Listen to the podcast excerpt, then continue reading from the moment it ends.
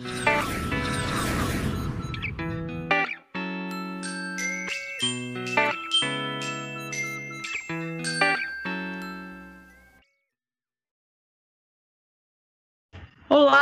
Internet! Muito boa noite. Boa noite a você que está aqui com a gente. Sejam todos, todas e todes bem-vindos, bem-vindas, bem-vindes. Boa noite, Wallace. De novo, Wallace, não acredito. Toda semana a Camila está tirando comigo pessoas, então relaxem, releve. E de qualquer forma, sejam muito bem-vindos, vindas e vindes ao canal da Ideia Luz. Por aqui tudo bem, Camilo? Tudo bem com você por aí? Comigo tudo bem também, apesar da minha língua estar um pouco travada neste momento, né? pois é. Então vamos lá. É, Para vocês que estão chegando pela primeira vez, esse é o canal da Ideia Luz, é um canal de compartilhamento de experiências e de saberes na área de iluminação e artes cênicas. Então sejam bem-vindos, bem-vindas e bem-vindes a este canal. Nosso objetivo aqui é compartilhar o máximo possível de informações e ideias sobre esse campo da iluminação, sobre esse campo dos estudos que estão rolando sobre as artes cênicas. Então, vem com a gente que hoje é um programa um pouquinho diferente, não é, Camila? Sim, sim, é isso aí, gente. O nosso sonho aqui é justamente de difundir, levar informações dessas áreas técnicas, né, das artes cênicas, para o maior número de pessoas possíveis. Esse é o nosso, a nossa vontade e o nosso desejo. E para isso, a gente está hoje nas plataformas do Instagram e do Facebook para fazer as nossas divulgações. Então, além de seguir a gente aqui no canal, deixar o seu joinha no vídeo, compartilhar o vídeo, deixar os seus comentários também nos vídeos que vocês assistiram, gostaram. É, a gente está lá no Instagram, no Facebook, dá ideia à luz para falar sobre o que, que a gente vai fazer nos próximos dias, nas próximas semanas. Então, acompanhe a gente por lá que a gente está contando a nossa programação. Além disso, agora a gente está no Telegram também. Então, para quem usa esta plataforma, é só entrar no grupo da Ideia Luz e lá a gente vai compartilhar os vídeos, vai compartilhar as informações, tudo que você quiser saber sobre o canal vai estar lá também. Estamos na plataforma de podcast. Todas as plataformas nesse formato, nós estamos lá. Então, se você não consegue nos ver, mas pode nos ouvir, é só entrar na sua plataforma de podcast, dar a ideia à luz, escolher o programa que você quer ouvir e dar o seu play. E a gente hoje não conta com nenhuma forma de financiamento. Nós fazemos aqui esse canal com muito desejo, muita vontade e, lógico, com a participação de vocês, porque também não, não, não, não tem sentido a gente estar tá do lado de cá e não ter vocês do lado daí, né? Então, é, para além disso, se vocês que estão aí quiserem nos ajudar e puderem nos ajudar de um outro formato, além da presença do compartilhamento, a gente está com o nosso Pix aqui do lado. Então, se você quiser contribuir e puder contribuir com qualquer quantia, está aqui o nosso Pix e saibam que esses valores que a gente está recebendo, eles são usados para poder impulsionar as nossas redes sociais, para a gente poder alcançar, né, as nossas divulgações alcançarem mais pessoas, que a gente quer difundir informação por este mundo afora, né, Wallace? A gente Exatamente. já viu que ultimamente é só no planeta Terra que a gente está conseguindo fazer essas, essas é. divulgações. Mas quem sabe no futuro a gente não consegue alcançar, sei lá, Marte, Saturno. Vamos tentar, né, Wallace? Estamos chegando, estamos chegando. Só precisa de um receptor, né? Vai que alguém chega lá e tá, tá com o nosso podcast baixo no celular e aí pode nos escutar direto de Marte, hein? Olha, essas é rolando, hein? Em falar em coisa séria, hoje o nosso convidado é o Lori Crisel. Lori formou-se em arquitetura e urbanismo pela Universidade Católica do Rio Grande do Sul. É mestre em conforto ambiental pela Universidade Federal do Rio de Janeiro. Possui certificações internacionais em Design Think e em Light Design pelo Instituto Politécnico de Milão. Top, top hein? Uhum. Coordenador e professor do curso de especialização e MBAs na área de Lighting pela, pelo Instituto de Pós-Graduação IPOG. Eu fiz, viu? Coincidentemente, esse eu fiz, viu? Eu também. É, olha aí, já somos, já estamos dentro, do mesmo time, né, Camila? Sim. Lori, ele é colaborador de importantes revistas do segmento, como a revista Lume Arquitetura. Ele é coordenador do programa IPOG Mundi, que intercâmbio de conhecimento para arquitetos e designers, com é, variadas imersões em escritórios e visitas técnicas a grandes e renomados escritórios e obras ao redor do mundo. Atuou como professor substituto no curso de arquitetura da Universidade Federal do Rio de Janeiro. Foi professor assistente no curso de arquitetura na Universidade Santa Úrsula, no Rio de Janeiro. Foi membro do Comitê Especial Europeu de Pós-Graduação, tendo atuado na Inglaterra, Escócia, País de Gales e França. Então se liga que hoje a brincadeira é bem séria, viu? E hoje a gente vai conversar com Lori sobre o livro Neuroarquitetura, Neurodesign, Neuroiluminação, Neuroarquitetura e Teorias do Euflor, com proposições para práticas projetuais. Vocês já notaram que a gente tem problema enorme de pronunciar nomes diferentes, né? Daqui a pouco a gente vai saber como é mesmo essa pronúncia, tá, Camila? Fica aí, eu sou do mesmo time. E para conversar com a gente, então, agora eu gostaria de convidar o querido Lori. Seja muito bem-vindo, boa noite. Tudo bem com Olá. você? Muito boa noite, Wallace, boa noite, Camila, boa noite, Marcelo. Muitíssimo obrigado pelo convite. Fico honrado por estar aqui com vocês, honrado de duas formas, né? Honrado pela, pela uh, possibilidade de bater um papo com vocês, que tenho certeza que vai ser muito rico, e honrado também porque eu sei a, o tamanho, né? A preocupação que vocês têm na curadoria de conteúdo que vocês trazem para o público de vocês, e eu ter passado por essa peneira aí, não tem como me deixar muito feliz. Obrigado pelo carinho do convite. Tenho certeza que a gente vai ter um super papo aí nessa, nessa noite. Sim, Oi? sim. Muito obrigada, viu, Lori, pela sua presença. E, gente, ele falou sobre o Marcelo. Ó, eu estou aqui hoje, o Wallace está aí, Marcelo está com a gente aqui, ó, a voz da nossa consciência, sempre aqui com a gente. Hoje a gente tem o chefinho Marcelo, né? É, antes da gente começar, traduz pra gente. É teoria de Eufur. Como que se pronuncia? Seria, seria é, a, a, pronúncia mais pesada, né, porque é um termo em alemão, seria Eifland, mas a gente acaba deixando um pouco mais, fugindo para o inglês, vai mais para o Eifland, né, acaba sendo mais fácil aí no, no dia a dia, que nada mais é do que a teoria da empatia, né, é uma teoria que busca estudar como que nós desenvolvemos maior ou menor empatia com elementos externos a nós pessoas, ambientes, espaços, objetos, enfim, como que nós desenvolvemos essas relações e, obviamente, quando a gente vem, vem para esse mundo né, da neurociência aplicada à arquitetura, né, a chamada neuroarquitetura, a gente utiliza essa aglutinação, é, é, é, extremamente, é uma ferramenta extremamente forte para que a gente possa fazer essa, esse link aí entre, entre esses dois elementos e poder automaticamente traduzir isso para uma prática e para uma dinâmica de projeto. Uhum.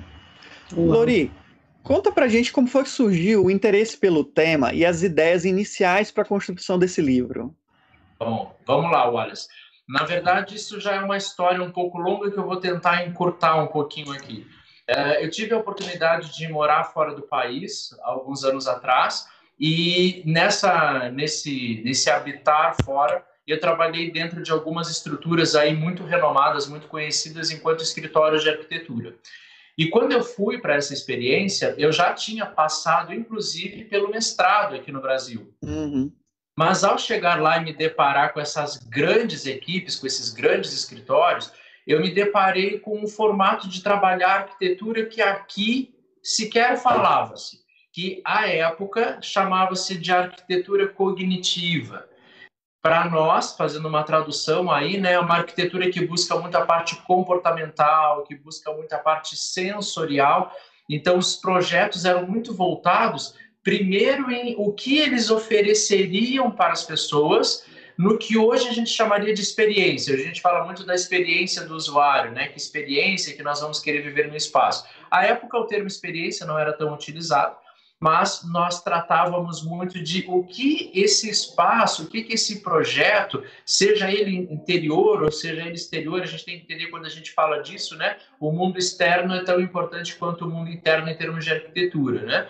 É, o que, que essa proposição iria trazer para as pessoas como resultado? que, que elas iriam sentir? E isso foi algo que me impactou de uma forma muito forte, porque aqui nós ainda estávamos na, na arquitetura embasada no tripé estética, forma, função.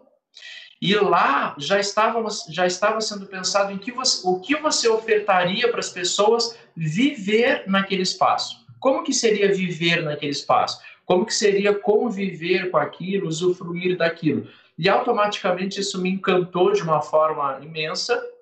E desde aquele momento já e a gente não vamos entrar em números muito precisos, mas aproximadamente duas décadas aí, é, eu já comecei a, a, a mergulhar nesse assunto, investigar cada vez mais. Fiz aí uma trajetória por outros grandes escritórios mundo afora que trabalhavam bastante com isso para me aprimorar. E, obviamente, é, também sempre tive um pé muito fincado na vida acadêmica, né? E aí isso me ajudou também a, a trazer essa, uh, essa proposição prática de projeto para o universo educacional, através de pesquisas, enfim. Então, o projeto do livro, ele nasce há muito tempo atrás, mas sem o formato de pensar em um livro. Até que aproximadamente uns 5, 6 anos atrás, eu né, uh, alguns amigos, alguns colegas aí de, de profissão e que também se dedicavam ao tema, me colocaram contra a parede, né? Cara, você tem que levar isso para fora, você tem que trazer isso para as pessoas, fazer essa amarra da prática com a teoria, juntar isso, e aí veio a ideia do livro, e aí eu comecei a, a, a me dedicar a ele, e aí no ano passado tive a, a feliz oportunidade de lançá-lo no mercado aí. Hum. Uau, muito bom. É, e conta para gente um pouco dessas referências bibliográficas que você né, faz aí para poder é, elaborar essa escrita do livro. É, aí vem, vem, alguns desafios, né? O primeiro desafio que se encontra é que quando a gente começa, de alguns anos para cá, principalmente ali é, quando, vem, quando chega a ANFA, né, que é a Academia de Neurociência Aplicada à Arquitetura, e aí a neurociência com a arquitetura se consolida, até então vinham alguns estudos esparsos, né? E aí há uma, uma consolidação com a chegada da, da ANFA, é, todos os, os, pressupostos que se tinham estavam em outras áreas, né? É, há muito já se tinha percebido isso, tanto é que em arquitetura há muito tempo fala-se de psicologia ambiental, né? Como trabalhar a psique do humano dentro do espaço. Só que a chegada da neurociência, o que é a neurociência? É uma ciência de base que estuda os mecanismos de funcionamento do cérebro humano. E aí nós começamos a ter respostas científicas para o que antes a gente ficava no campo do empirismo. Porque em arquitetura, tradicionalmente, se trabalhava assim: ah, é, faça tal coisa, as pessoas gostam, e aí eu vou aprimorando aquilo e utilizando cada vez mais. Mas a gente não sabia por que, que gostavam ou por que, que não gostavam, por que, que determinada é, proposição projetual espacial impactava mais ou menos as pessoas, e a gente começa a ter respostas disso vindo de uma forma científica. Então, a, a neurociência com a arquitetura começam a se linkar nesse formato. E aí o desafio grande, inclusive é um grande desafio que a ANFA tem até hoje, é, é linkar, criar pontes entre a neurociência e a arquitetura, porque para a gente trazer para a arquitetura, a gente tem que fazer um, uma grande volta de conhecimentos, de pesquisas, para ir linkando, né, achando esses elos e sempre referenciando isso em outros estudos que já aconteciam, principalmente estudos experimentais do campo observatório, que nos dão respostas efetivas também. Então, é um grande abarcado aí de ciência, de teoria por teoria, de prática projetual e campo de observação. E aí, automaticamente, quando se começam as pesquisas científicas, né, e aí a gente tem hoje os chamados biosensores, então, a gente pode é, estudar um determinado fenômeno através da utilização, por exemplo, de é, um EEG, que é o eletroencefalograma portátil, né? põe um capacetezinho na pessoa, é, o eye tracker, que é um óculos, é, a gente pode trabalhar com algumas coisas é, de, de condutância de pele, se tem mais sudorese ou menos, pressão sanguínea, então a gente faz um grande mapeamento que nos entrega respostas. Ah, não, realmente é isso que está acontecendo devido a determinado estímulo, por exemplo, né? Então, é, o, acho que o maior desafio que sempre se teve nessa área foi poder linkar, né, juntar. Então, para que eu pudesse chegar ao resultado de um livro, e eu não queria que o livro fosse algo que o Lori está dizendo, mas sim coisas que outros grandes estudiosos também trazem, contribuem, fazem determinados links, obviamente que eu ofereço os meus links também, mas o livro também traz alguns pesquisadores como entrevistados. Então, eu entrevisto, por exemplo, uma das principais neurocientistas do Brasil hoje, que é a doutora Carla Tiepo, então, o livro começa com ela, que é a maior referência que nós temos hoje no Brasil. Trago também é, é, profissionais da área da psicologia. Então, tem, por exemplo, a doutora Marivânia Boca, que ela é doutora em psicanálise existencial, que trata justamente do comportamento humano. E aí a gente entra também com alguns entrevistados na área da, da arquitetura, do design. A gente vem com Gabriel Baquili, Miriam Runge, Oliveira Júnior, Rogério Gaspar, Rui Soares que o Rui aí é do universo da, da, da, da iluminação, né, lá do Willite. Então a gente traz aí um grande abarcado de grandes pesquisadores, o Alexandre Góes também, que também é desse universo. Tanto o Rui como o Alexandre trabalham muito com a questão da luz voltado para a saúde, né? E aí tem que entender esses quesitos aí da neuroiluminação. Então, uh, eu não queria que fosse algo, ah, o Lori está dizendo. Então, é um livro que ele está embasado em, em fortes entrevistas com grandes profissionais de mercado que vivenciam isso no dia a dia, neurocientistas, psicólogos e, obviamente, que muito artigo científico, muito grandes pesquisadores internacionais, o Johanny Palasma, o Harry Malgrave, dentre outros que, que a gente tem. Então, a gente acho que o grande auê do livro é ter juntado várias pontas soltas e ter consolidado num único elemento, traduzindo isso para uma, uma aplicabilidade. Né? É, o, no universo da sala de aula, no universo acadêmico, eu sempre sou muito brincalhão, eu proponho assim, sou meio bobo, assim, faço brincadeiras, e eu eu queria que o livro fosse uma continuidade disso. Então, apesar dele ser extenso, né, um livro de 300 páginas, mas ele é um diálogo, ele é literalmente um diálogo, ele é leve, ele é tranquilo, enfim, e ele já nasceu no formato bilíngue também, justamente para fazer uma devolutiva a esses grandes profissionais que, que me auxiliaram de inúmeras formas e que estão fora do país, né?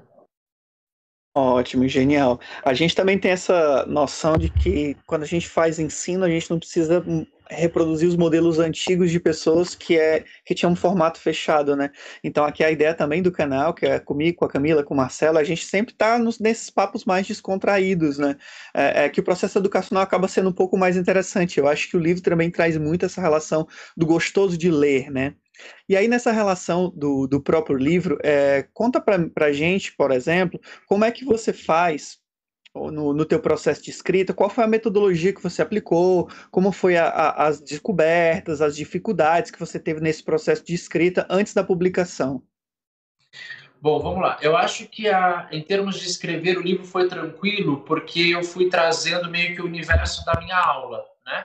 Como, como ele traduz o que eu aplico em sala de aula, então ele foi, ele, ele foi um processo muito suave nesse sentido. Eu acho que o processo mais difícil foi a questão de juntar com total eloquência para um público externo todas as referências que eu apresentava. Porque, para mim, que estou dentro do processo, uh, isso já era algo meio que sanguíneo, né? Então, ah, eu sei o que, que, o que, que determinado autor fala, por que, que ele fala, onde que se encaixa com outro autor, aonde que faz os links entre, entre esses assuntos. Então, para mim, que estou aí de novo, né, arredondando aí 20 anos estudando sobre, uh, se, se, torna um processo facilitado. Mas eu queria que isso não fosse algo que, que gerasse um, uma barreira entre eu, autor, e o público leitor. Não é daquela coisa de você pegar o livro, nossa, mas isso aqui é muito abstrato, isso aqui é muito profundo, né? E aí você tem que ler outros livros em paralelo para poder entender aquele.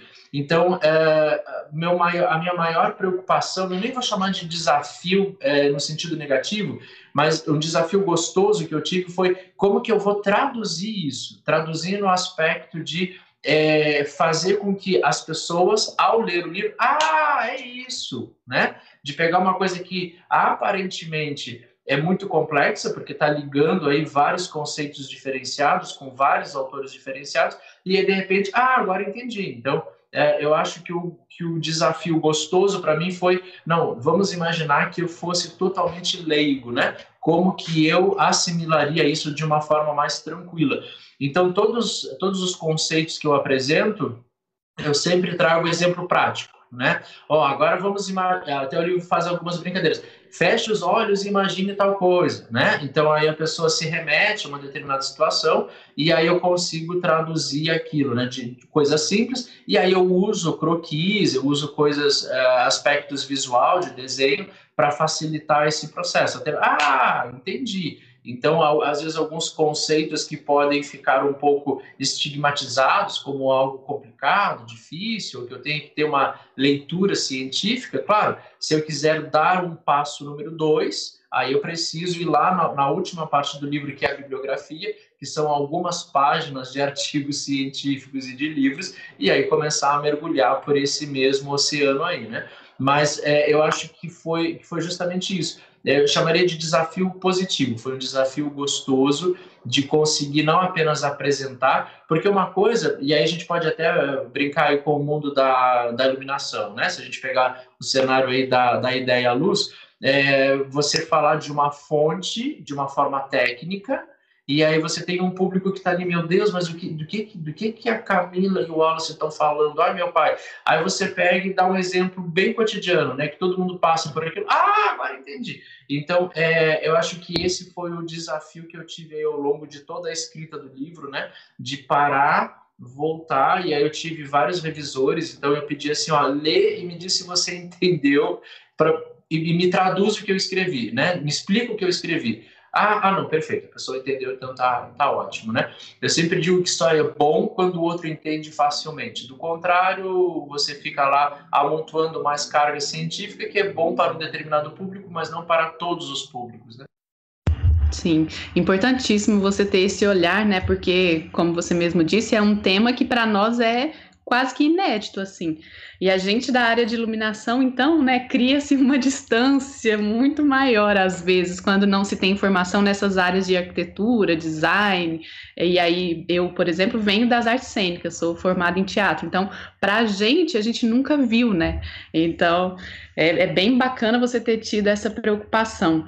E nesse sentido, na divisão do livro, você faz um contexto histórico, faz o, o arcabouço teórico, dá os exemplos cotidianos, faz entrevista. Como que está estruturado isso? Ou vai e volta? Ele meio que vai e volta, né? Até para a gente ter uma, uma visualização do contexto. É, a exceção do primeiro capítulo, que é um capítulo bem introdutório, e então tem aí a doutora Carla Tiepo sendo entrevistada, né, que é para a gente entender a contribuição da neurociência para a arquitetura. É, mesmo assim, eu precisei, de, é, eu senti a necessidade de fazer coisas mais leves, né? Porque como a neurociência, ela ela traz muito essa questão do mecanismo de funcionamento do cérebro humano, para quem é da arquitetura, do design, da iluminação, não é um cotidiano nosso, né? Eu lembro que quando eu comecei a estudar isso, eu sofria muito, porque eu tinha que estudar a fisiologia do cérebro humano, eu tinha que ir lá entender o que, que eram essas partes, mas esse pedacinho ele está atrás desse ou está na frente desse. Então são coisas assim. Aí eu, come... Aí eu tive a ideia de tornar o livro interativo. Então, por exemplo, quando um assunto fica muito denso, como é o caso da estrutura do cérebro humano, aí tem um QR Code.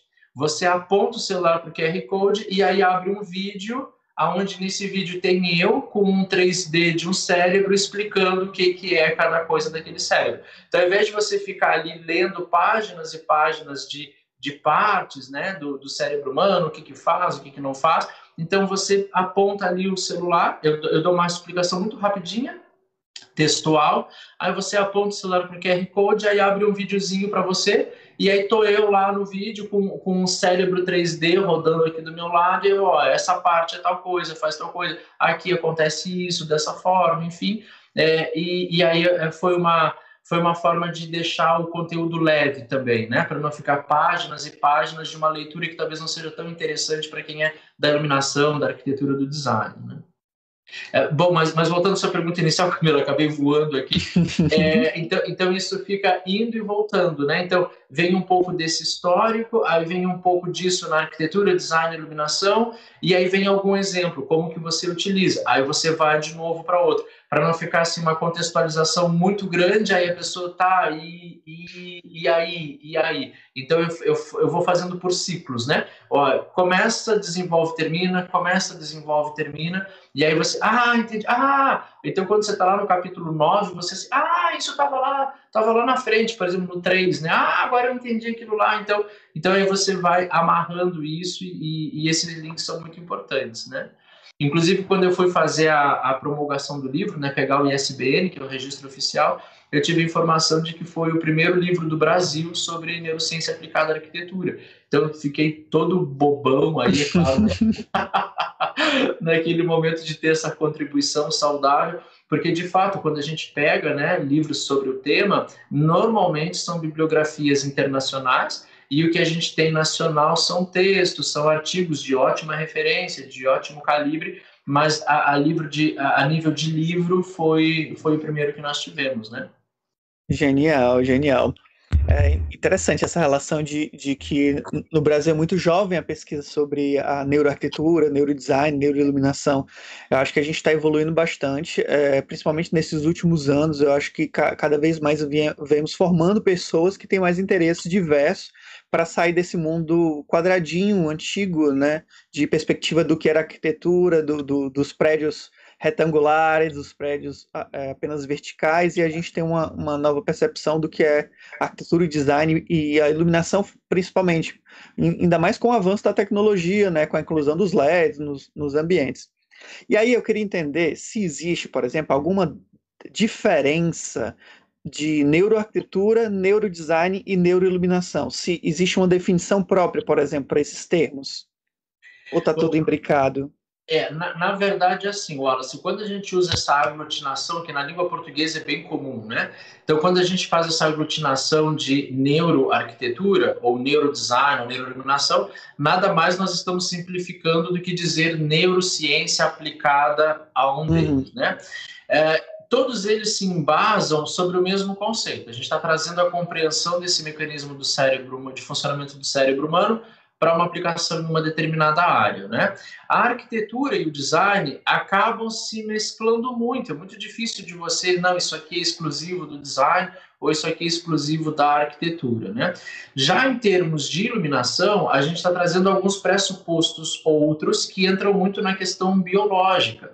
Então, aqui no universo da iluminação, volto a citar aí o nome do Rui Soares, lá da Willite, o, o Alexandre Góes, que são profissionais que, que também pesquisam muito em relação à questão de luz e saúde, né? A gente também tem uma outra grande colega que há muito tempo vem se dedicando a isso, que é a Neide Sense, né, que ela trabalha bastante nesses aspectos. Se a gente for pegar assim, na, uh, no, num contexto histórico, né? A gente tem uma das primeiras profissionais que trouxe essa contextualização para o Brasil, que é a Betina Martal, né? Então a Betina ela meio que inaugura aqui no Brasil essa questão de luz, saúde, enfim, porque a gente está tratando de determinados aspectos que de fato mexem conosco. Então fala-se muito já há bastante tempo de que, por exemplo, a iluminação pode vir a alterar é, ou desregular o nosso ciclo circadiano. Né? Uhum. Hoje a própria CIE, né, que é a Comissão Internacional de, de Iluminação, é, já, já trata da chamada luz integrativa, né? a luz que, que nos contextualiza de, de várias formas, incluindo a forma biológica. E isso tem a ver com a nossa percepção, enfim. E a arquitetura, o design, aqui para nós a iluminação, vai trabalhando esses pressupostos para algumas aplicações. Quando a gente vem com essa questão de entender esse mecanismo do cérebro humano, a gente vai percebendo o porquê que determinadas dinâmicas, por exemplo, no mundo da iluminação, foram se alterando, né? Então, antes nós tínhamos, por exemplo, os ambientes corporativos muito voltados àquela coisa de extrema entrega de, uh, de atividades, né? O que a gente chamaria aí de ter os ambientes muito produtivos, né? A gente uhum. queria uma produtividade muito forte. E aí tinham várias dinâmicas para isso, uma delas era a iluminação. Então você colocava uma iluminação em uma altíssima temperatura de cor, né, deixava as pessoas extremamente acirradas, excitadas, né, excitada no sentido de sim, sim. muito trabalho, né, vamos deixar isso claro. E aí você tinha lá aquela dinâmica de produção. O que, que se percebia dentro desse processo? Que você tinha um pico de alta produtividade, e depois, ladeira abaixo, a diminuição dessa produtividade. Por quê? Porque um dos fatores é que essa, esse tipo de luz ele não é natural e ele nos adoece ao longo do período. Ele, ele, ele, ele consome muito da nossa energia, você fica num processo excitatório por muito tempo, né? Então, hoje, por exemplo, é muito comum e eu vou citar aqui o meu escritório, por exemplo, você ter isso equalizado, você trabalhar com uma temperatura de cor mais tranquila, uma, uma temperatura de cor mais humana, para que você tenha então uma, uma condição linear dessa produtividade, né? Então você não tem o pico, mas você tem a constância disso, né? uhum. né? Claro que tem outros fatores envolvidos, a gente fala muito hoje de design biofílico e a iluminação entra nisso também, mas uh, um dos processos aí é entender que esse humano que está dentro do processo nos dá respostas fisiológicas a todos os estímulos que ele recebe, né? E aí a gente vai entendendo determinadas condicionantes, determinadas proposições que todos os universos, e principalmente aí de vocês da, da, da cênica da luz trabalham, né? Então quando a gente começa a falar, por exemplo, de efeito Purkinje, né? Quando a nossa visão em termos de iluminação se divide entre diurna, a chamada visão fotópica, e a, di, e a noturna, a chamada visão escotópica, e aí esse efeito Purkinje mostra como que o nosso globo ocular, em contextualização com o nosso córtex occipital, que fica aqui atrás, onde a gente tem a formação das imagens, das informações visuais, vai processar determinadas questões, né? Então aí a gente vê a questão da gama de iluminação, do comprimento de onda de iluminação, o que que isso vai nos causando. E aí a gente vai entendendo, né? As pessoas, é, sei lá, ah, hoje fala-se muito de qualidade do sono, né? Então as pessoas tomam inúmeros medicamentos, não vamos citar aqui porque não é o nosso papel da, da receita para ninguém, uhum. mas tem vários medicamentos aí que, que, que se colocam num posicionamento de auxiliar no sono, né? De, de, dormir de, de, uma forma mais tranquila. É perfeito, não tem problema nenhum, e isso tendo o respaldo médico, ok. Mas de nada adianta eu tomar essa medicação e eu ter, ao longo da, da organização da minha visão escotópica, que é a noturna, uma alta incidência de gama de, de comprimento de onda azul da luz, eu vou continuar em um processo excitatório. Então, o, a, a, minha característica de sono, a minha característica de, de, de repouso noturno, ela está totalmente descontextualizada. E aí isso tem a ver com o tipo de iluminação que eu estou usando na minha casa, o tipo de iluminação que eu tive no meu ambiente de trabalho ao longo do dia, e isso linka-se com o período noturno. Eu não tive a quebra, né? eu não tive a dissociação entre uma coisa e outra é, a tela do celular, a tela da TV. Então, eu tenho uma gama de luz azul muito forte e esse é um processo excitatório, né? Que ele me deixa muito acionado. Isso pode ser um processo natural quando a gente quer algumas coisas, né? E aí, de novo, a gente vai para a luz cênica e aí a gente tem isso numa, numa tradução e a gente tem isso também numa aplicabilidade, né? Então, por exemplo, em um cenário noturno no teatro, né? Camila, Wallace, Marcelo foram chamados lá para iluminar uma determinada peça. Vou aproveitar aqui para mandar um abração para o Rodrigo Horse, que é um grande amigo e, e ele também é do mundo da, da lucênica, né? É, e aí você quer fazer uma contextualização de leitura, de tradução, né? E aí, é, se é uma cena noturna, você põe lá uma luz levemente azuladinha, enfim, daquele ar de, de, de uma luz do luar, enfim, aí eu já tenho uma tradução. Por quê? Porque no período noturno, a, o comprimento de onda azul é o mais excitatório para o meu olho. Então, eu faço uma tradução direta para isso, né? É, mas eu posso usar isso com, com outro contexto, sem citar nomes. Se a gente pegar alguns telejornais noturnos, a gente vai perceber que a luz de cenário é uma luz azul. Uhum. Né? Não vou dar nomes para a gente né, não, não, se posicionar. Depois, se vocês quiserem nomear, tranquilo, mas a gente vai perceber que tem aquele. Uh, né, vamos falar assim, um, um, dos telejornais mais populares, que acontece ali por volta das 21, né, ele tem uma luz de cenário azulada, e aí isso tem um propósito, porque à noite eu fico mais no processo excitatório com esse tipo de luz, então eu presto mais atenção naquele cenário, E se a gente pegar da mesma rede televisiva mais adiante, lá por volta da meia-noite, por aí, tem um outro telejornal que a luz de cenário é um azul ainda um pouco mais intenso, né? Um azul um pouco mais escuro, mas a luz padronizada também é azulada. Por quê? Porque entra de novo em processo excitatório. Então a gente vai percebendo que só aí já arrebentou com o remedinho que eu tomei, né? Sim. Inclusive, a Camila. Fisiológico através da iluminação, que é totalmente contrário ao, ao, ao, movimento de repouso, de descanso, né? Inclusive, hoje a Camila está fazendo essa função, nós combinamos. Olha o fundo dela ali azul. Então, vocês que estão aqui com a gente, se preparem para não dormir até o final, porque a Camila se planejou para isso, gente. Aqui o negócio é muito sério. O, o Wallace, Wallace você, você sabe que, que nesse mundo aí, né, que a gente está falando de técnicas, essa técnica que a Camila utilizou tem um nome bem preciso, né? O nome é maldade. Olha, gente, depois daqui eu preciso dormir, meu medicamento acabou. Entendendo?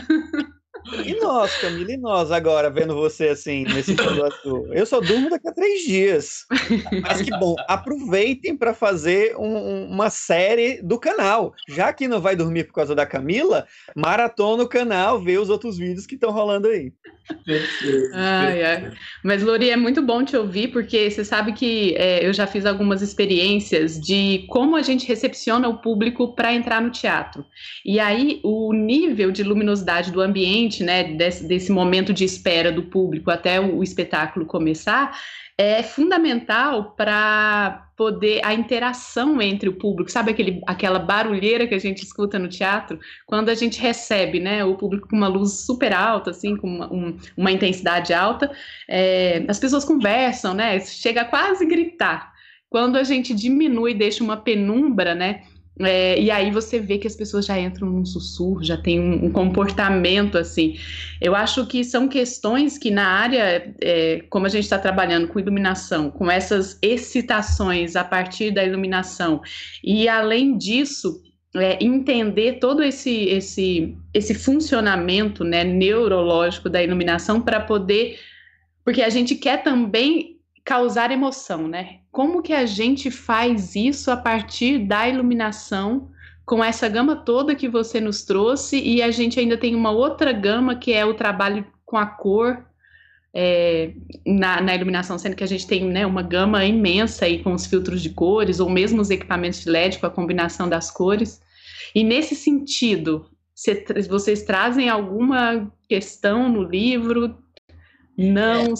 É, é eu, eu, acho que uma das principais contribuições, Camila, é a gente entender é, é, o, que, o que a neurociência nos entrega é, é um pouco de, desse movimento de entender o porquê, né? E aí, por exemplo, essa brincadeirinha aqui que eu fiz, né, de citar aí um telejornal bem conhecido, apesar de não ter né, vinculado ao nome, mas acho que todo mundo associou, né? É uma coisa que eu faço no livro, ó lembrou de tal... ah agora entendi por que de tal coisa né?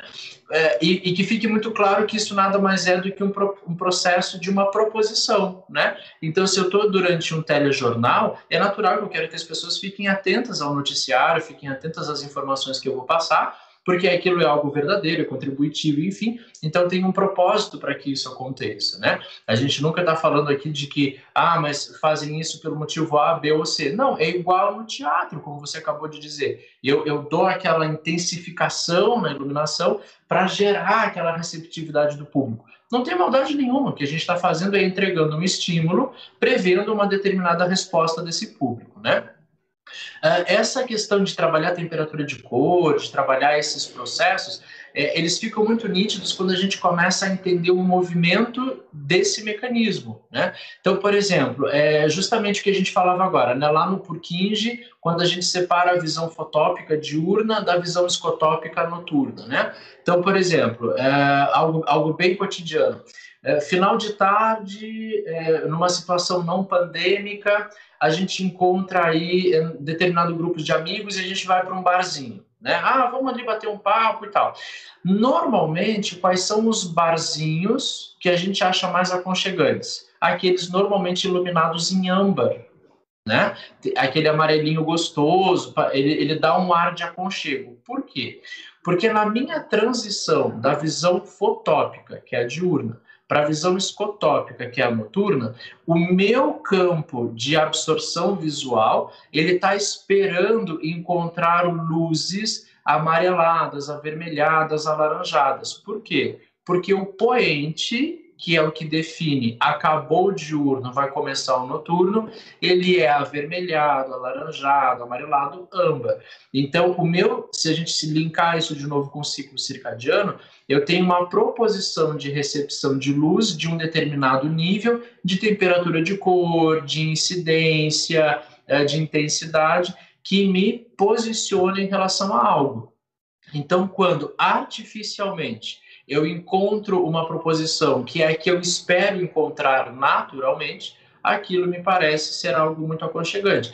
E esse é um dos motivos, por exemplo, que é muito comum nesse processo de encontrar um grupo de amigos em happy hour, as pessoas de uma certa forma, não posso dizer, não existe um 100%, mas é muito comum a gente perder o horário. A gente engata em determinados assuntos e a gente faz, principalmente, claro, dependendo da companhia, é um contexto, né? Mas é muitas vezes, caramba, perdi a hora. Por quê? Porque o sistema de iluminação desse barzinho não foi alterado.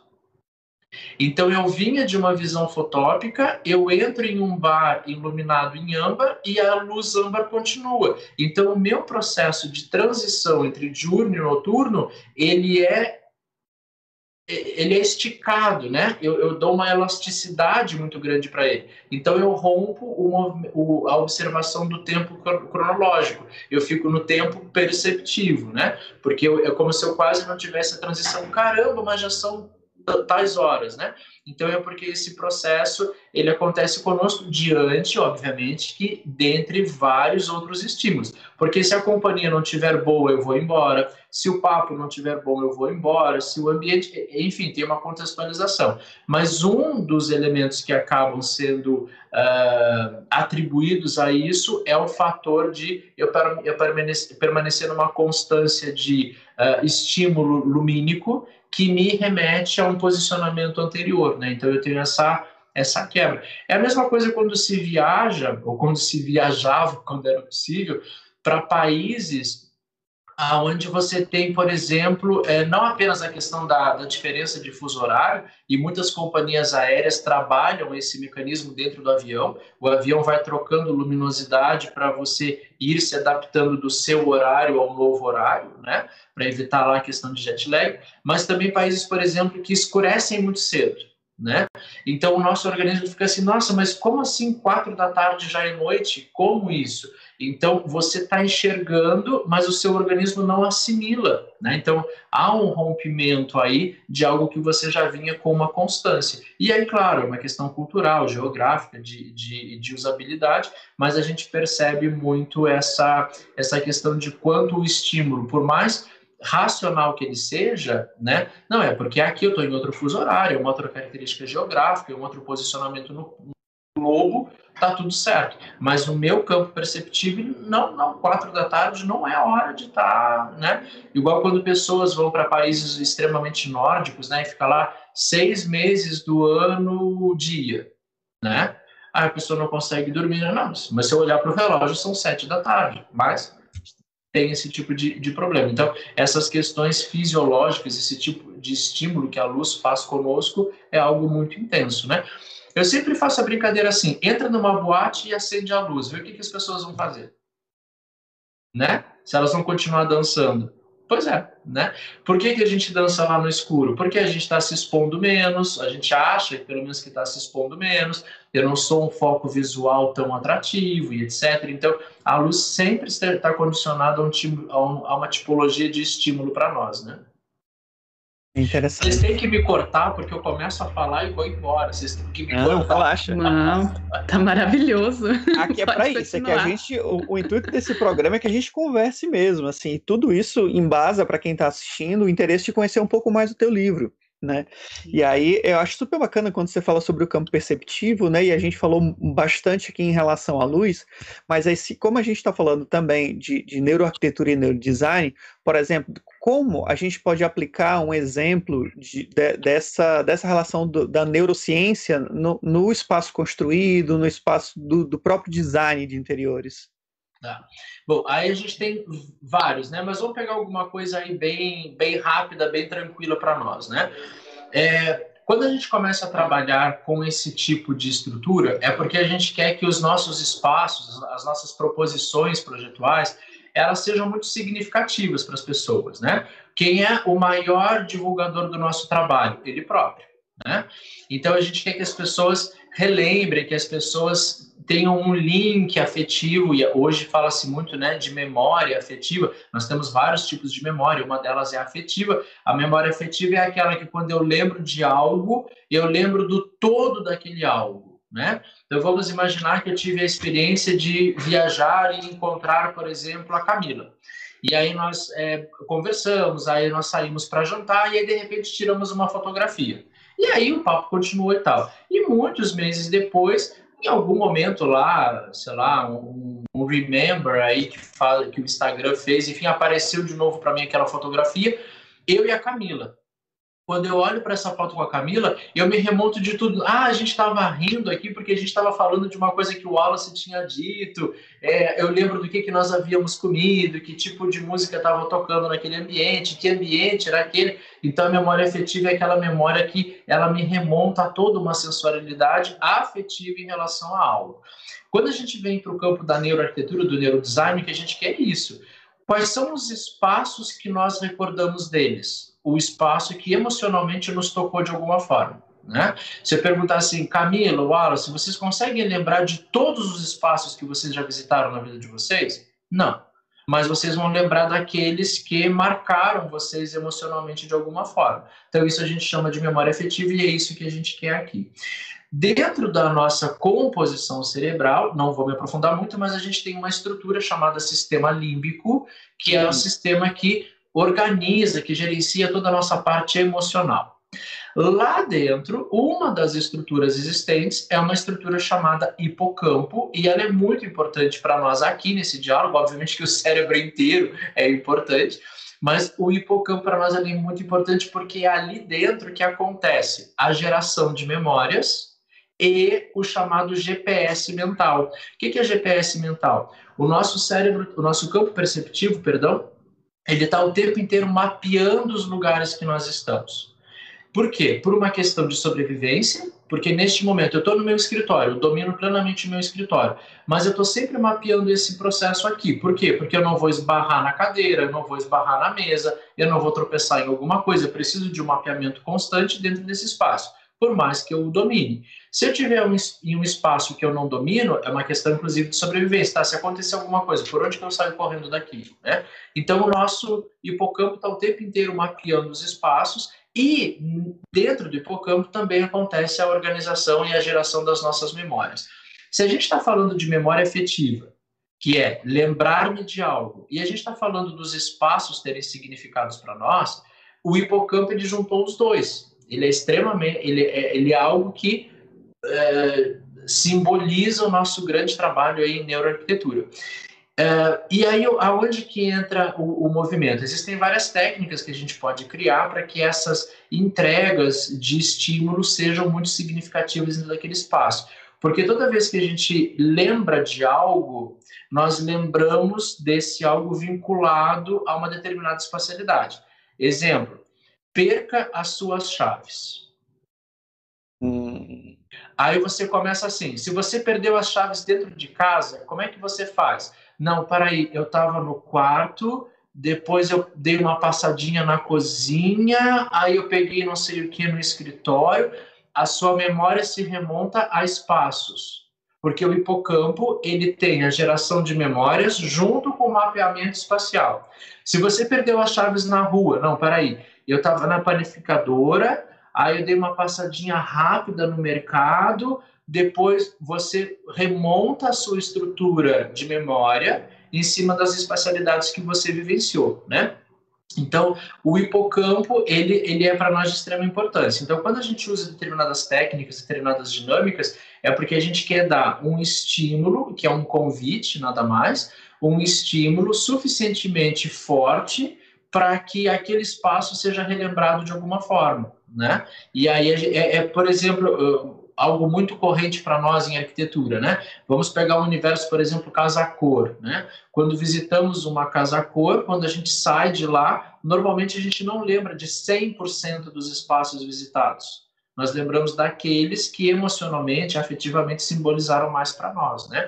Tanto que em neuroarquitetura a gente fala muito da questão de, da diferenciação entre espaço e lugar. Isso é algo que vem lá da psicologia, né? O lugar é o espaço que tem significado.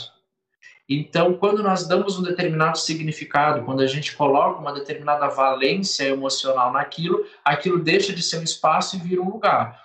É, é, vocês não conhecem a casa da minha mãe. Então, se eu falar assim, a casa da mãe do Lori, para vocês é uma casa. Para mim é um lugar, porque aquilo me remonta a inúmeras histórias, inúmeras emocionalidades. A, é, a casa da mãe do Lori para o Lori é um lugar, porque tem significado. A casa da mãe do Lori para uma pessoa que vai lá prestar um serviço é um espaço, é a casa da mãe do Lori. Tá? Então a gente trabalha muito isso de quando a gente coloca uma determinada valência afetiva, aí a gente traz a, a, a contextualização de um espaço virando um lugar. É por isso que quando a gente sai de uma casa cor, a gente lembra de determinados ambientes e não lembra necessariamente de 100% dos ambientes. Uau, que aula que a gente está tendo aqui hoje. Muito bom. Ô, Lori, e uma pergunta também curiosa, assim, como você vê essa, essa temática se desenvolver aqui no Brasil? Qual é o futuro, a perspectiva de futuro que você vê? Vamos lá, Camila. Eu digo que a questão da neurociência aplicada à arquitetura, e aqui a gente vai né, estende-se isso ao design, à iluminação, é um caminho sem volta. É como o BIM, né? Falar de BIM é um, é um caminho que, que não tem mais como voltar atrás. Uh, os profissionais hoje se entregam cada vez mais e mais a essas dinâmicas dessa compreensão do humano. Sempre soube-se que a arquitetura, que o design, trabalha para o ser humano, mas como eu comentei anteriormente, ainda era muito empírico, né? O que fazer, muito tentativa de acerto e erro, enfim. E agora a gente tem mecanismos de entrega para esses convites salutares a determinadas experiências positivas, né?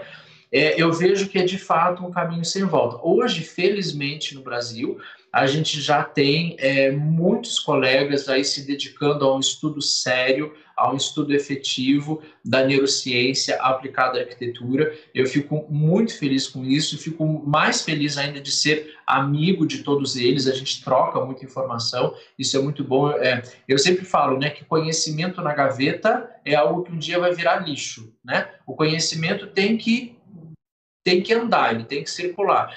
Então eu fico muito feliz de poder ter essa, essa dinâmica com eles, é, de, de, grandes trocas, de grandes contribuições. É, eu vejo que as próprias instituições de ensino já perceberam isso. É, ali a gente citou o IPOG, hoje, dentre alguns cursos que eu coordeno no IPOG na área de arquitetura, de design, de iluminação, tem um que se chama Master em Neuroarquitetura, então, é uma especialização totalmente dedicada a essa questão.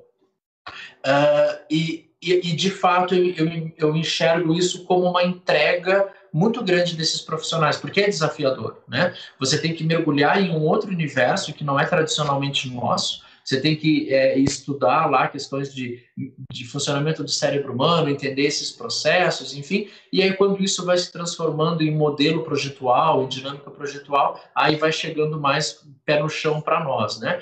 É, e eu vejo que em muito pouco tempo as universidades vão começar também a ter essa dinâmica.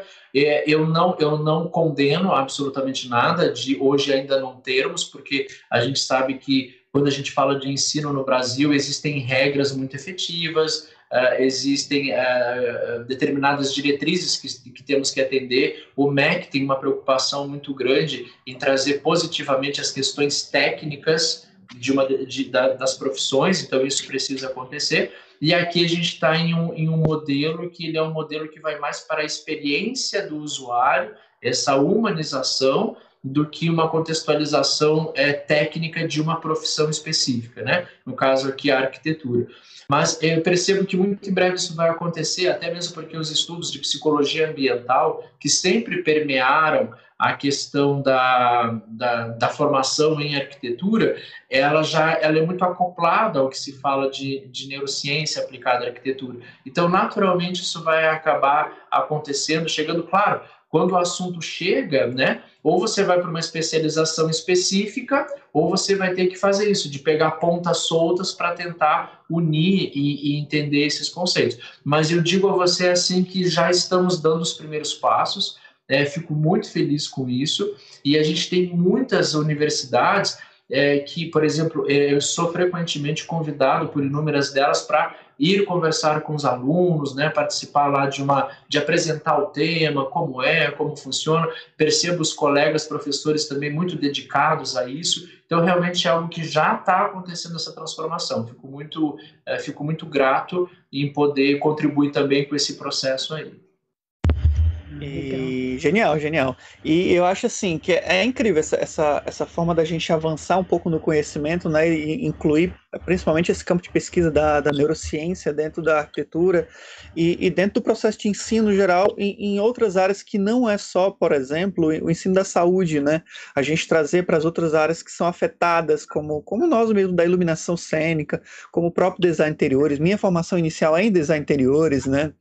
É, e, e, aí invadir os espaços com essas, é, essas aglutinações de conteúdos. Eu acho que a gente tem que, muito mais do que segregar agora, a gente tem que fazer essas parcerias e entender que tudo isso a gente convive nesse mesmo ambiente entende? É, é, a, a, luz nos toca, o ambiente está aqui, conseguimos ver o ambiente a partir de, dessa luz que toca o espaço e é refletida e, e é captada pelos nossos olhos. Então, é, é, isso tudo é uma radiação. Essa radiação nos causa sensações fisiológicas. Então, essas sensações fisiológicas nos geram nos movimento emocional. Então, é tudo, tudo meio, meio conjunto nisso, a gente não tem como, como separar. E eu fico muito feliz em ver o, o seu trabalho e, e, principalmente como como está andando é, esse desdobramento dessa pesquisa e desse trabalho desse livro. E aí, já para a gente já ir, ir no, nos, nos, encaminhando aqui, eu queria é, saber de você, por exemplo, de tudo que a gente falou, tem muita coisa que a gente falou, é, algo que tem no livro que a gente não tocou em algum momento, algo a mais, por exemplo, que as pessoas podem encontrar no livro, aquele segredinho, aquela coisa esperta que está ali para dar um que para dar o convite das pessoas continuarem a ler o livro? Vamos lá, então. É, antes de, antes de virar essas, esse seu questionamento, quando você falava ali da questão da, da percepção da luz, né? É, eu, eu entendo que isso é algo que você, se você não tiver isso, você não tem nada do resto né? Uhum. Porque se não houver luz, você não, não, não, absorveu absolutamente mais nada. Temos outros campos sensoriais, né, que podem nos auxiliar, mas a visão é, é uma das, das que a gente mais tem por objetivo como foco dentro do que a gente está conversando aqui. Tanto é que lá no curso, e aí de novo, né, tem essa questão de trazer aí profissionais que são bem expert em determinadas situações, também colegas da iluminação aqui que vão justamente para essa, essa questão da percepção, o Valmir Pérez, a Cláudia de Bem, que são profissionais aí que há muito vem trabalhando, pesquisando e se dedicando a isso. A Cláudia acabou de terminar o doutorado dela, então totalmente voltado a isso. O Valmir, a gente nem precisa falar, né? Falou de Valmir Pé. Eu brinco com o Valmir, que o Valmir a gente encontra tem que cumprimentar ele assim, né? A gente cumprimenta o Valmir assim. Então, é, são pessoas que sempre contribuem. Por isso que eu falo que eu fico muito feliz de ter esses amigos, né? Porque é uma troca gigantesca. Você começa a bater um papo e você fica assim, nossa, deixa eu aprender um cadinho, né? Porque é, isso é muito bom, isso, isso nos auxilia bastante. Em relação ao que você falou, a gente pode apelidar isso de pulos do gato, né? Então, no livro a gente tem vários pulos de, do gato aqui, Algumas coisas, claro, vão, vão, ter embasamentos outros, mas talvez aí que o pessoal curta mesmo. Tem técnicas de desenho, como que você desenha. A gente tem uma técnica chamada de linha construtiva, né? Que a gente está falando efetivamente de traçado, de desenho. Então, é, a gente fala muito de formas, né? De dinâmicas de movimento, como convidar as pessoas a fazer determinados movimentos, se apropriarem através de algumas técnicas de, uh, de uma maior ou menor aceitabilidade do espaço. Ou seja, tudo acaba entrando na, naquela teoria do Eifeland, que a gente começou lá no início, que é da questão da, dos movimentos empáticos, né? E aí as formas. E, de novo, não tem assim, ah, isso é algo totalmente inovador. Não. Existe algo que agora está na nossa mão, mas que ele revisitou várias coisas. Então, para a gente poder falar de determinadas proposições de desenho através da teoria do Eichmann é porque a gente voltou lá atrás na psicologia, que é onde nasce a Gestalt, que é a relação uhum. que a gente tem com, a, com as formas externas. Isso vem sendo repassado por alguns estudos de campo observatório científicos e aí chega um mecanismo novo que nos dá determinadas entregas. Então não é nada assim inventado. Uh, sempre houve a e sempre haverá a boa arquitetura. O que a gente tem agora são ferramentas novas que se acoplam à boa arquitetura, ao bom design, à boa iluminação. Né? Então a gente tem alguns pulinhos do, do gato nesse, nesse sentido aí, tem como articular algumas coisas por lá. Ô Lori, e aonde a gente encontra o livro hoje? Hoje é na, na, minha, na minha bio do Instagram, exatamente na bio tem um link, e aí esse link vai para a página do livro. Aí lá encontra o que é o livro, o que, que é essa neurociência aplicada à arquitetura. Aí pode visitar, inclusive, é, toda a parte do, do sumário do livro, ver todos os itens que tem lá dentro, enfim, e aí pode fazer a aquisição por lá também. Olha. Conta Já tô gente. entrando aqui, gente. É, é, a gente vai colocar aqui no chat, mas conta pra gente, pra quem tá ouvindo aqui, não tá no, nos vendo ou acompanhando no chat, qual é o teu Instagram? É arroba lori.crisel. Arroba lori.crisel. Nós vamos deixar aqui no chat, viu, gente? Então, quem tiver interesse, vai estar tá aqui. Lori, querido, é, é, é, eu acho genial assim a proposta do livro. Eu já falei isso algumas vezes aqui durante essa noite, né? É, muito obrigado por ter topado o convite. Eu acho que assim é importante que a gente consiga dialogar e conhecer novas experiências, principalmente relacionadas aqui no nosso no nosso trabalho do canal, relacionadas à iluminação, né? É, é muito bom poder te conhecer pessoalmente. Eu te conhecia através de terceiros, né? Através do Valmir, através da Claudinha. Inclusive, para quem, quem não viu ainda, aqui em cima vai passar um banner, porque a gente conversou com ela no pesquisa sobre a defesa do doutorado dela. Quer dizer, acho que é do outro lado, ali.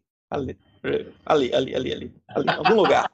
Vai passar um banner. E logo na sequência tem um vídeo também do Valmir conversando com a gente também no Pesquisa, que é muito bom. Então, quem está vindo aqui no canal pela primeira vez, depois de assistir esse vídeo, volta um pouquinho nesse vídeo, clica lá e vão atrás de conhecer também o trabalho da Claudinha e do Valmir.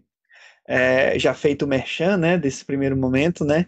É, e depois Muito obrigado. eu quero que vocês me deem o endereço de vocês para mandar um desse aqui para Ó, ó. Pode agradece. deixar. O canal agradece. Ó, já, já me manda aí para a gente já providenciar o envio aí para você. É uma pequena criança, são 3 quilos de livro. Nossa! Nossa! Eu digo que é o meu também. filho, né? Já nasceu com 3 quilos. É uma cria bem produtiva, né? É promissora já. Depois, depois me mandem ali o, o, o endereço de envio para vocês. Será um prazer ter um, um, desses aqui aí com vocês. Sim. Será mesmo.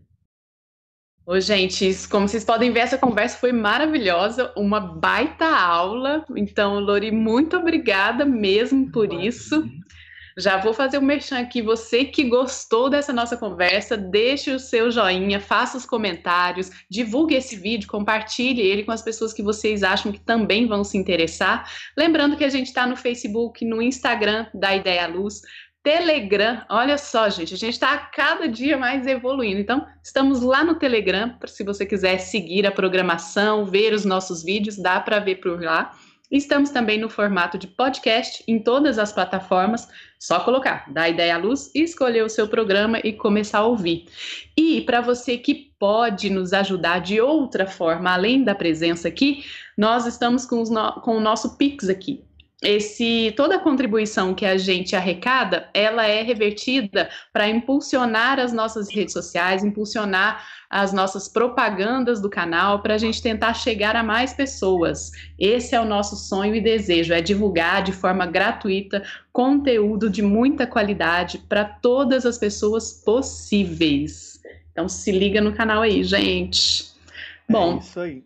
É isso, Lori. Mais uma vez, muito obrigada por sua presença, pela sua generosidade de compartilhamento de conhecimento. Foi uma grande aula hoje essa nossa conversa. Para mim, eu, e eu tenho certeza que para as pessoas que estão nos assistindo também. Bom, fico muito feliz, mais uma vez, né? Digo que fico muito honrado de estar aqui, porque eu sei aí do cuidado de vocês três, né? Essa curadoria que vocês fazem de de conteúdo, do que vocês vão trazer para o público de vocês, a qualidade, a entrega, enfim, me senti muito honrado pelo convite de ter passado pela peneira de vocês, né? Repetindo aí o, o modo como a gente começou, fico muito feliz, muitíssimo grato e a toda vez que quiserem bater papo, só chamar que a gente está por aqui. Pode deixar, pode deixar que a gente é craque. Assim, prometer pra gente é uma coisa muito séria, porque primeiro tá gravado, né? e todo mundo tá vendo. Ó, eu vou, eu vou deixar digital aqui, ó, como assinatura. E para vocês que estão aqui com a gente, aproveitem para deixar os seus comentários na caixa de comentário aqui embaixo, porque é importante para a gente tanto saber o que vocês acharam do vídeo pós-vídeo, além do chat, né? Comentário aqui, aqui na caixa embaixo influencia para que o, o, YouTube ele potencialize a visualização desse vídeo. Então, quantos mais comentários a gente tiver, mais o algoritmo aqui do YouTube ele entende que esse vídeo é fundamental para que outras pessoas vejam. Então, deixem seus comentários, deixem perguntas, se vocês tiverem perguntas, por exemplo, por Lori, que a gente já encaminha, ele já responde na sequência, né? Então, e aproveitem também para indicar outros autoras e autores de, de livros que sejam de iluminação ou artes cênicas, arquitetura design, entra tudo nesse bolo aí, né? Indiquem também aqui nos comentários para a gente ir atrás dessas pessoas para trazer mais conteúdos interessantes aqui para todos nós, tá bom? Então, tenham todos, todas e todos uma excelente noite. Nos vemos na próxima, Camila. Sim, sim, esse foi mais um da Ideia à Luz livro. Muito obrigada pela presença de vocês, pessoas. Um tchau, tchau. Obrigado pela audiência de todo mundo aí. Um super abraço.